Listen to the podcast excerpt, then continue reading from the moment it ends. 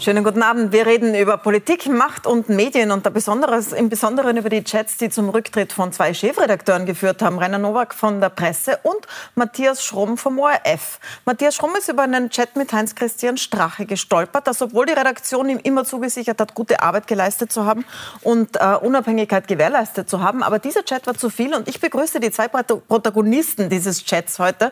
Nicht Matthias Schromm, sondern Heinz-Christian Strache. Schönen guten Abend. Grüß Gott, guten Abend. Und gleich nach Ihnen kommt kommt Doron Rabinovici zu uns, der Autor. Das war nämlich der Anlass, wieso Sie überhaupt an Schrumm geschrieben haben. Sie haben damals eine Antisemitismuskonferenz veranstaltet mit äh, Bruder und Lai und haben Matthias Schrumm einen Link zu einem Bericht geschickt, so C24, in der nicht Sie interviewt worden, sondern Doron Rabinovici. Und der hat gesagt, naja, der politische Islam, den Sie in den Mittelpunkt gestellt haben, ist nicht so sehr das Problem im Antisemitismus, die FPÖ durchaus. Das ist jetzt keine so außergewöhnliche Position. Was hat Sie denn dazu gebracht, deswegen an Schromm den Link zu schicken? Und warum hat er gleich geantwortet? Ja, zum einen tut es mir um den Herrn äh, Schromm äh, leid, denn der ist ein wirklich parteiunabhängiger Journalist gewesen, dem auch bis heute nachgesagt wird, eine exzellente und auch wirklich gute und auch objektive Arbeit gemacht. Ja, also auch vom, auch vom Redakteursrat des auch ORF und von den Journalisten, deswegen habe ich das extra Und ja, äh, es war so, dass völlig undifferenziert und zwar pauschal, der Herr Soran Rabinovici, äh, der FPÖ pauschal Antisemitismus äh, vorgeworfen hat. Ich sage, das ist nicht nur plump, sondern für mich schlicht heruntergebrochen auch Hetze und auch äh, eine Verleumdung einer wirklich aus der untersten Schublade mhm. kommen. Und das Wir werden ihn gleich dazu fragen, aber er hat... Nein, nein, Frau, ja. Frau Milborn, lassen Sie mich einmal das sagen, warum. Aha. Und was mich wirklich geärgert hat, ist, dass der ORF-Moderator, der ja verpflichtet ist, äh, für Objektivität zu sorgen, da auch nachzustoßen. Und das hat er nicht getan. Er hätte ja nachstoßen müssen, dass die Freiheitliche Partei Antisemitismus verurteilt, dass es, ich weiß nicht wie viele, ganz klare und konsequente, konsequente Aussagen gegen Antisemitismus gegeben hat. Und gerade auch die Konferenz sich mit den bekannten Persönlichkeiten und Protagonisten ja sehr vehement gegen Antisemitismus Ja, aber nicht mit dem Antisemitismus bei Ihnen. Ich wollte jetzt darüber generell, gar nicht reden, aber generell, wenn Sie das so sagen. Generell, generell. Rabinowitsch hat damals generell. gesagt, Antisemitismus sei sehr stark bei der FPÖ beheimatet, aber nicht nur. Das ist ja, ich meine, das ist ja eine allgemeine Aussage, die immer wieder zutrifft. Jetzt gerade wieder im Präsidentschaftswahlkampf Walter Rosenkranz mit seiner Liste von Leistungsträgern, wo ein NS-Verbrecher draufgestanden ist und er hat bekräftigt, doch das war ein Leistungsträger. Also das, das sind Sie ja gewöhnt, Herr Strache. Das ist ja kein Grund für Nein, denn ich habe immer eine sehr klare Abgrenzung zum Antisemitismus gelebt als Parteichef mhm. der Freiheitlichen Partei. Und dazu gibt es ja unzählige Dokumentationen. Und daher ist es einfach unredlich, wenn man dann hergeht und pauschal eine Gemeinschaft, eine Partei äh, hier in der Form äh, sozusagen mit so einem Begriff einfach pauschal verleumdet. Das kann man nicht so im Raum stehen lassen. Und das war einfach der Hintergrund, dass hier man erwarten hätte müssen, dass ein Moderator, jetzt gleich ob vom öffentlich-rechtlichen Rundfunk oder auch eines anderen Senders, hier sehr wohl auch einhakt und sagt, also bei aller Wertschätzung, dieses pauschale Urteil ist einfach unredlich und kann man so nicht stehen lassen. Ähm, das hat dazu geführt, dass Sie den Link zu dieser Sendung, ZIP24 auf ORF 1, an Matthias Schrom geschickt haben.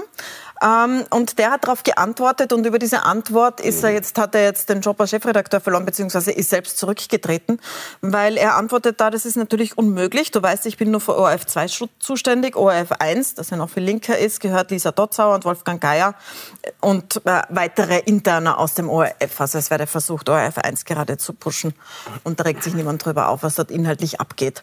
Ähm, jetzt ist die, die, die, Frage, die man sich stellt, wenn man das liest, ist, welche Verbindung hatten Sie? War, war das Ihr? Vertrauensmann? Warum haben Sie sich nicht direkt an die Verantwortlichen gewendet mit Ihrer Kritik? Warum schicken Sie Matthias Schromm zu Mitternacht eine ähm, so eine SMS und warum glauben Sie, dass Sie das Recht dazu haben, sich über Berichterstattung äh, zu beschweren? Also beschweren, das Recht hat ja. man immer, das habe ich bei Ihnen auch getan, obwohl ich, nie, stimmt, bei, ja. obwohl ich nie bei Ihnen interveniert habe, habe ich mich über Berichte auch äh, Ihres Senders beschwert.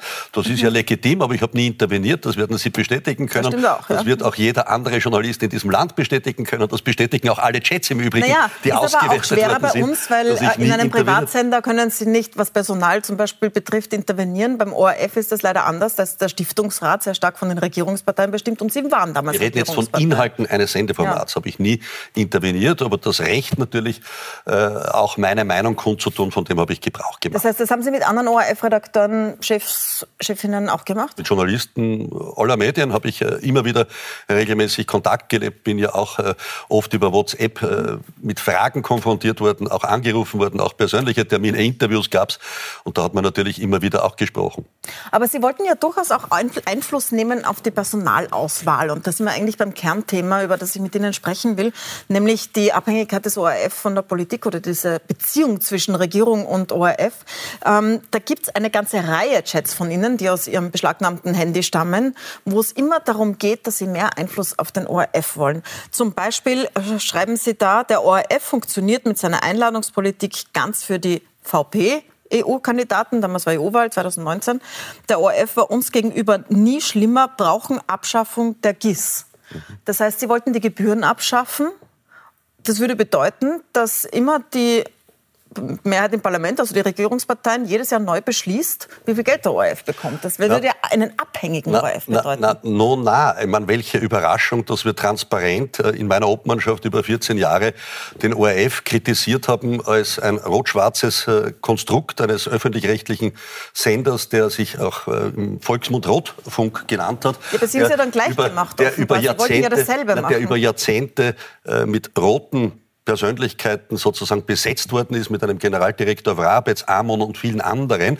Na, nona wollten wir dort Frischluft hineinbringen, nona wollten wir dort Reformen, nona wollten wir auch personalpolitische Veränderungen, weil sich ja das letztlich auch im, Redakteur, im Redakteursrat bei den Betriebsratswahlen mit 85 Prozent rot-grünen Stimmen nicht, äh, äh ich sag, mit der öffentlichen Bevölkerung und der dortigen Situation widerspiegelt. Das ja, heißt, wir Strache, haben, Sie haben immer kritisiert, ja, aber, das stimmt, Sie haben immer naja, kritisiert den Einfluss genau. der Regierungspolitik gehört geändert Und dann waren Sie in der Regierung und dann haben Sie genau das Gleiche gemacht. Klar, mein, mein, einen Chat von Ihnen. Ja, selbstverständlich. Da überlegen Sie sogar so, da steht äh, in einem Chat, Sie haben so eine ORF-Chatgruppe ja. eingerichtet, die wir jetzt mitlesen dürfen.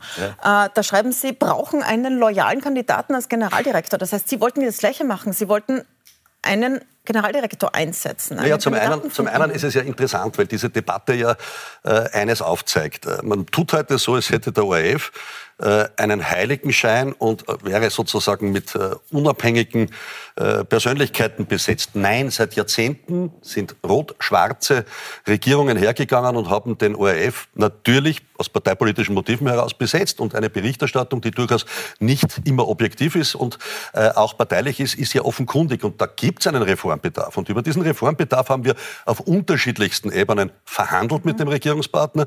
Es war eine Enquete dazu geplant.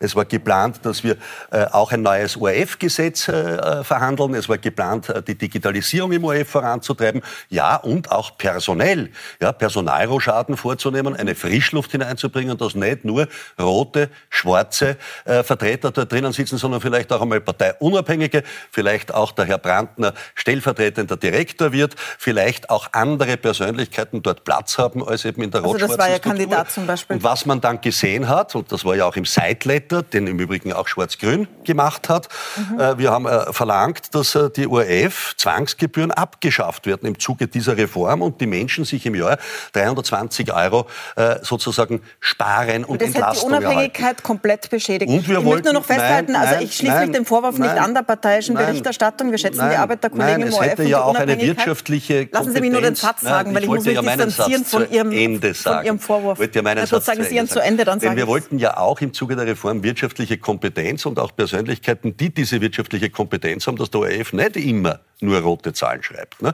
Äh, da wäre ja vieles zu reformieren gewesen, bis hin eben zur Abschaffung der Gebühren. Und das war Teil der Verhandlungen. Ja.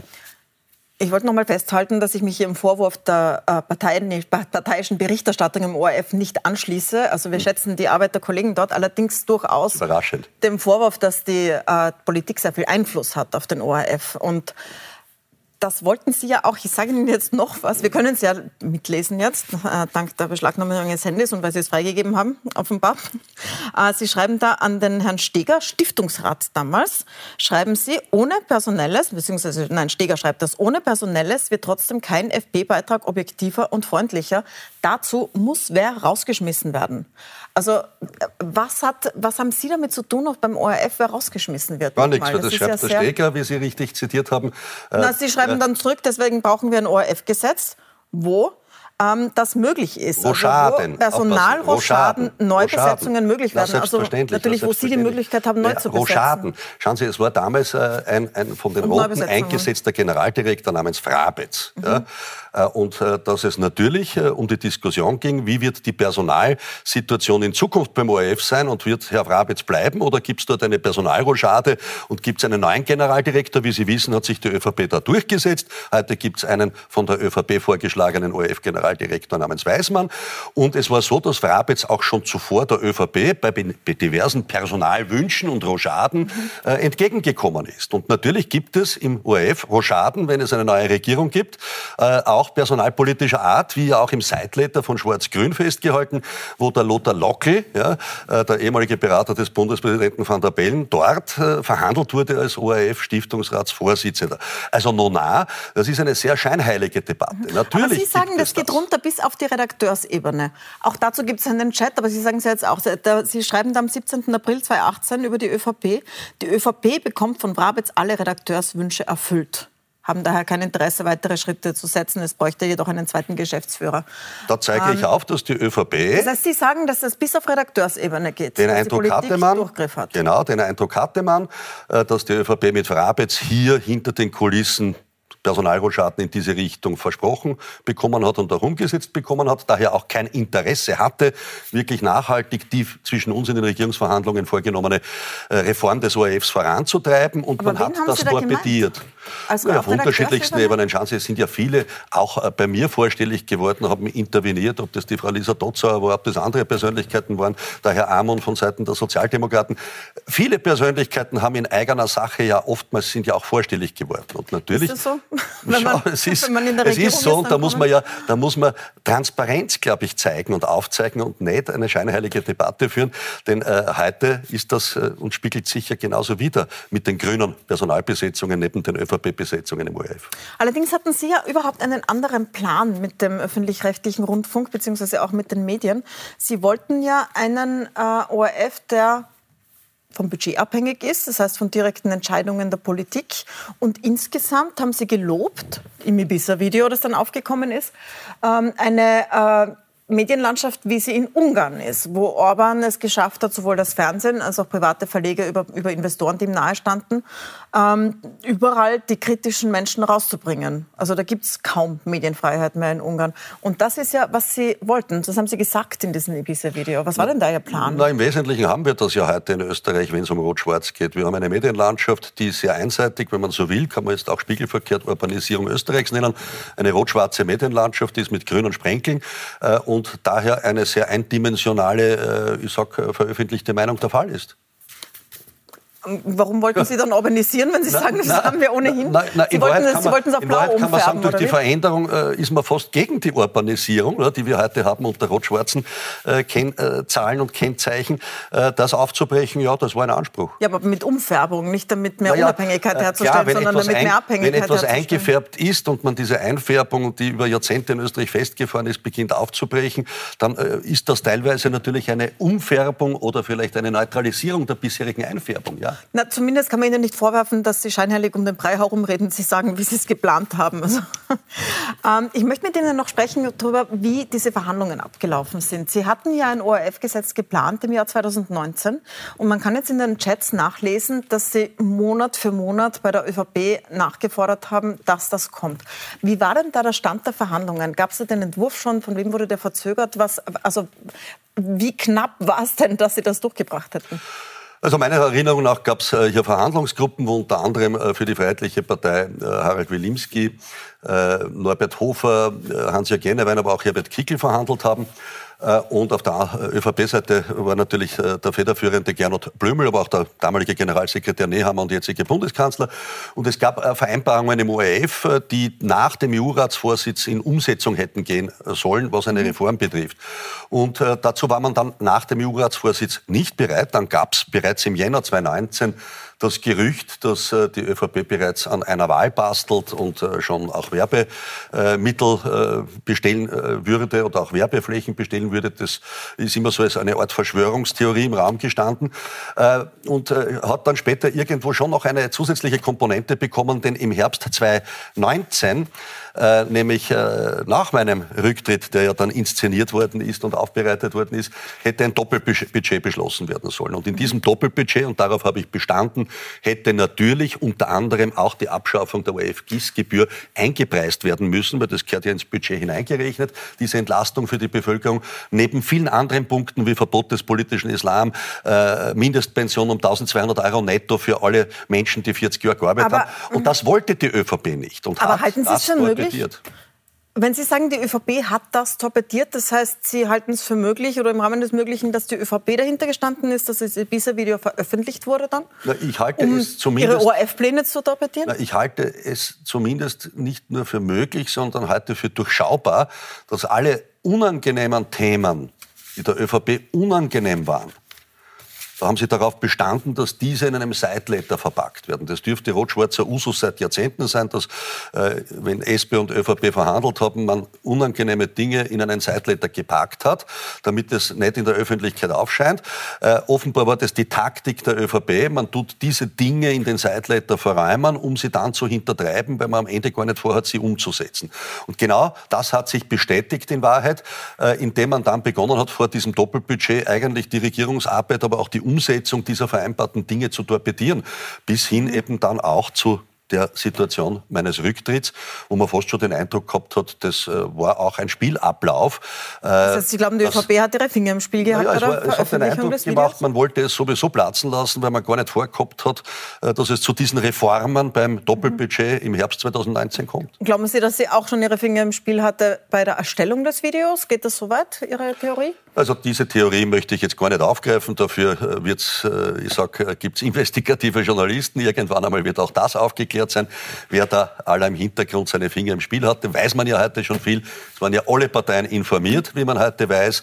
Äh, die Frage ist, wer von diesen Parteien, die da informiert waren, hat das vielleicht am Ende finanziert oder gar beauftragt. Lassen wir das mal so stehen. Für Sie haben sich jedenfalls sehr viele, nicht nur Ihr Rücktritt und Ihr Abschied aus der Partei und der Politik ergeben, sondern auch sehr viele Verfahren. Ähm, sieben davon sind jetzt eingestellt. Der Prigraf-Prozess, da geht es um die Privatkrankenhäuser, wird äh, wieder aufgenommen, jetzt am 21. November. Bei der ASFINAG ist die WKSDA in Berufung, also ein paar sind noch offen. Aber der große Brocken ist ja eigentlich die Spesenaffäre. Also der Vorwurf, sie hätten ähm, Geld der Partei für persönliche Zwecke verwendet. Da steht das noch aus, da gibt es noch keine Anklage, aber da stehen Delikte im Raum, wo es um äh, Haftstrafen geht, wenn, das, äh, wenn sich das bewahrheitet, was von der ÖVP man hört, äh, von der FPÖ man hört. Wie bereiten Sie sich vor auf diese Prozesse, vor allem auf die Spesensache? Also zum einen, äh, das Ganze äh, zeigt schon eines auf. Da gibt es quasi ein Hornberger Schießen, wo man mit, ich sag, über zehn Ermittlungsverfahren beginnt wo nach drei Jahren dann äh, sieben und in Wahrheit weitere drei, also sieben eingestellt worden sind, drei vor der Einstellung stehen.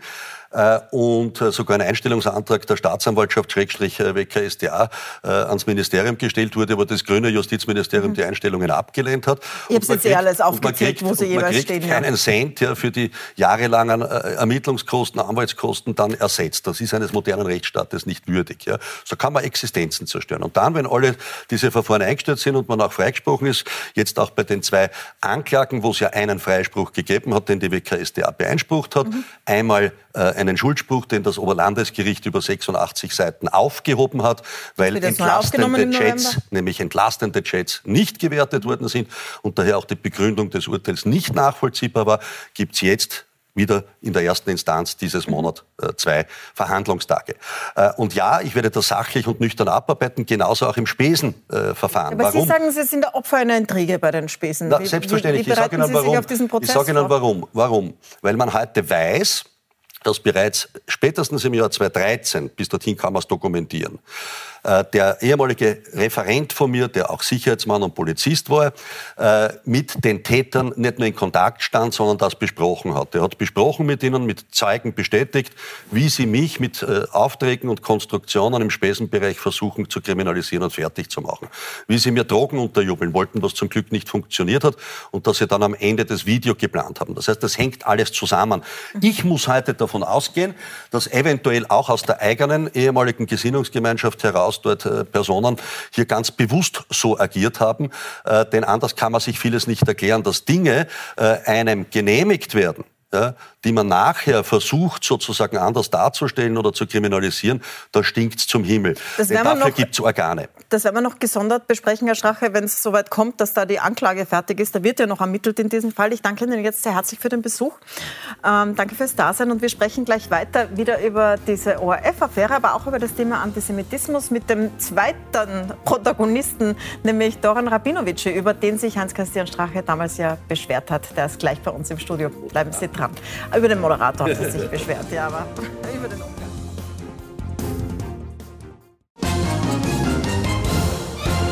Willkommen zurück. Wir reden über Macht und Medien. Heinz-Christian Strache war gerade hier und jetzt begrüße ich Doron Rabinovic, Autor und seit kurzem Träger des österreichischen Ehrenkreuzes für Wissenschaft und Kunst, wie wir erfahren haben.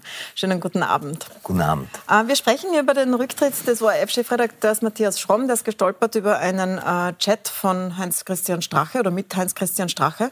Ich möchte noch mal festhalten, äh, seine Arbeit hat Unabhängigkeit gewährt, aber dieser Chat war dann zu viel.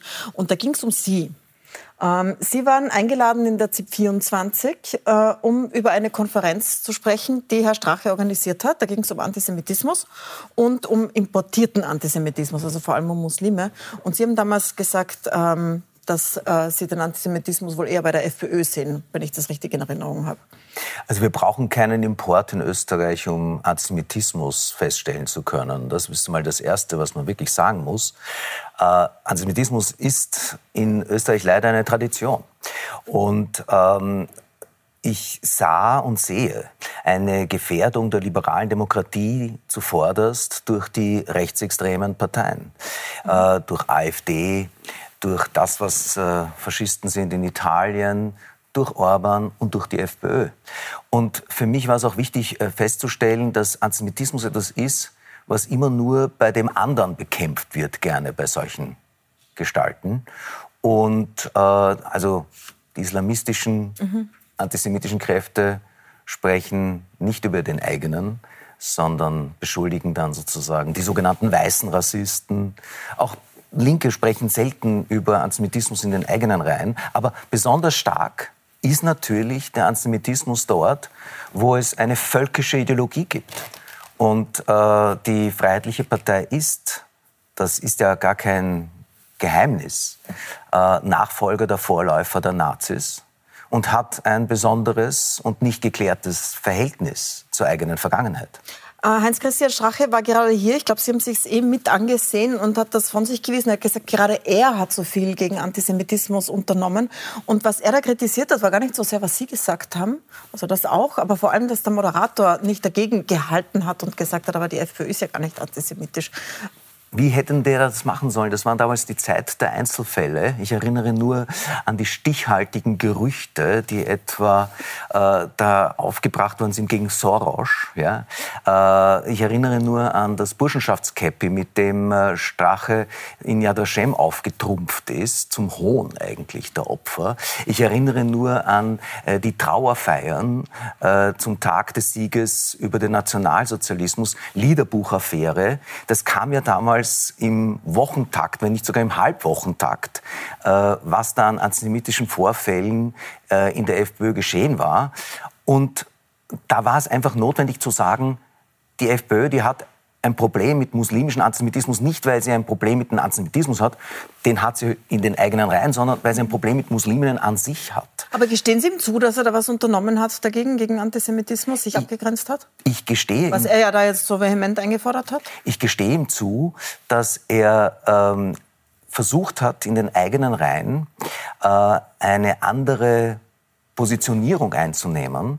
Aber das, was bei ihm entscheidend ist und geblieben ist, ist eine völkische Sicht auf die Juden. Also äh, er sieht das dann als Gesamtpaket, in das jeder Jude eingeschlossen ist. Und das ist ein Denken, das dem der Logik folgt, der Feind meines Feindes ist mein Freund. Sie haben gerade einen Artikel geschrieben, einen Beitrag geschrieben für ein Buch mit dem Titel Israel, was geht uns das an? Äh, herausgegeben von unserem Chefredakteur Stefan Kaltenbrunner. Und daran anknüpfend würde ich gerne das andere Buch, das da genau, jetzt haben wir es richtig eingeblendet. Ähm, Sie fragen, Strache hat ja auch immer sehr große Nähe zu Israel gesucht. Auch diese ganze Regierung hat immer sehr große Nähe zu Israel gesucht.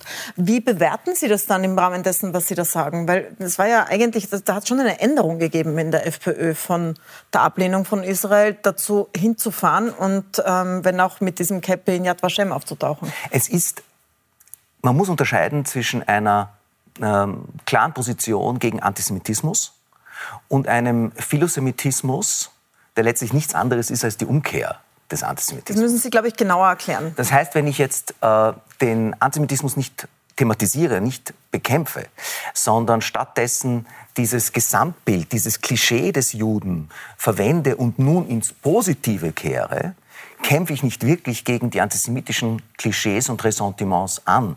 Ich gehe nur vom Neid zur Bewunderung. Ähm, aber ich löse mich nicht davon und verwende nicht eigentlich ein neues Menschenbild.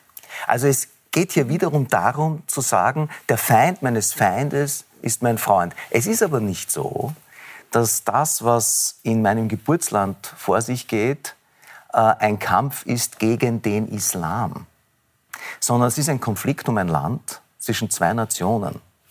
Und ähm, es ist kein hoffentlich ewiger Konflikt, sondern es gibt sehr wohl die Hoffnung, auf eine friedliche Kompromisslösung, auch wenn es momentan sehr, sehr schlecht dort ausschaut. Das ist ja auch die jetzige Bundesregierung, also das ist ja geblieben. Ähm, da hat ja tatsächlich Sebastian Kurz auch einen Wechsel äh, hingelegt, auch mit der Vergabe von Staatsbürgerschaften an Nachkommen von Holocaust-Überlebenden oder an Holocaust-Überlebende. Und die jetzige Regierung setzt auch einen ganz starken Schwerpunkt auf die Bekämpfung von Antisemitismus, unter anderem mit äh, Caroline Edstadler. Äh, wie bewerten Sie das? Anders. Sehen Sie, also das bewerte ich nicht in derselben Art und Weise wie bei der FPÖ. Äh, die Frage, die sich tatsächlich aber trotzdem stellt, ist, ähm, eine, eine Sympathie oder ein Verständnis für die eine Seite bedeutet auch nicht, dass ich die andere Seite äh, dämonisieren muss, sondern in Wirklichkeit haben wir es dort zu tun mit einem Konflikt und mit der Hoffnung, dass dieser Konflikt ähm, überwunden werden kann. Wissen Sie, es ist ja so, ich habe wirklich Familie in Israel. Ich spreche die Sprache, ich höre oft auch das Radio, lese auch Zeitungen. Und haben tolle äh, Bücher darüber geschrieben auch. Ja. Danke. Äh, die Hoffnung vieler Menschen ist, dass man sein Kind, ob jetzt in Tel Aviv oder in Jerusalem, ob es ein muslimisches, ein jüdisches oder ein christliches ist, ein arabisches oder ein jüdisches, dass man das Kind in die Schule schicken kann, ohne Angst zu haben, dass es während des Tages zerfetzt wird. Und ähm, ja, aber da ist eine Umkehr, die auch teilweise richtig und wichtig ist, mhm. denn ich glaube, es gibt aufgrund der Vergangenheit auch eine Verantwortung. Aber die Bemühungen erkennen Sie an. Ja, es gibt, eine, es gibt eine Verantwortung auch, besonders Deutschlands und Österreichs, gegenüber der Sicherheitsgefahren äh, der Bevölkerung in Israel.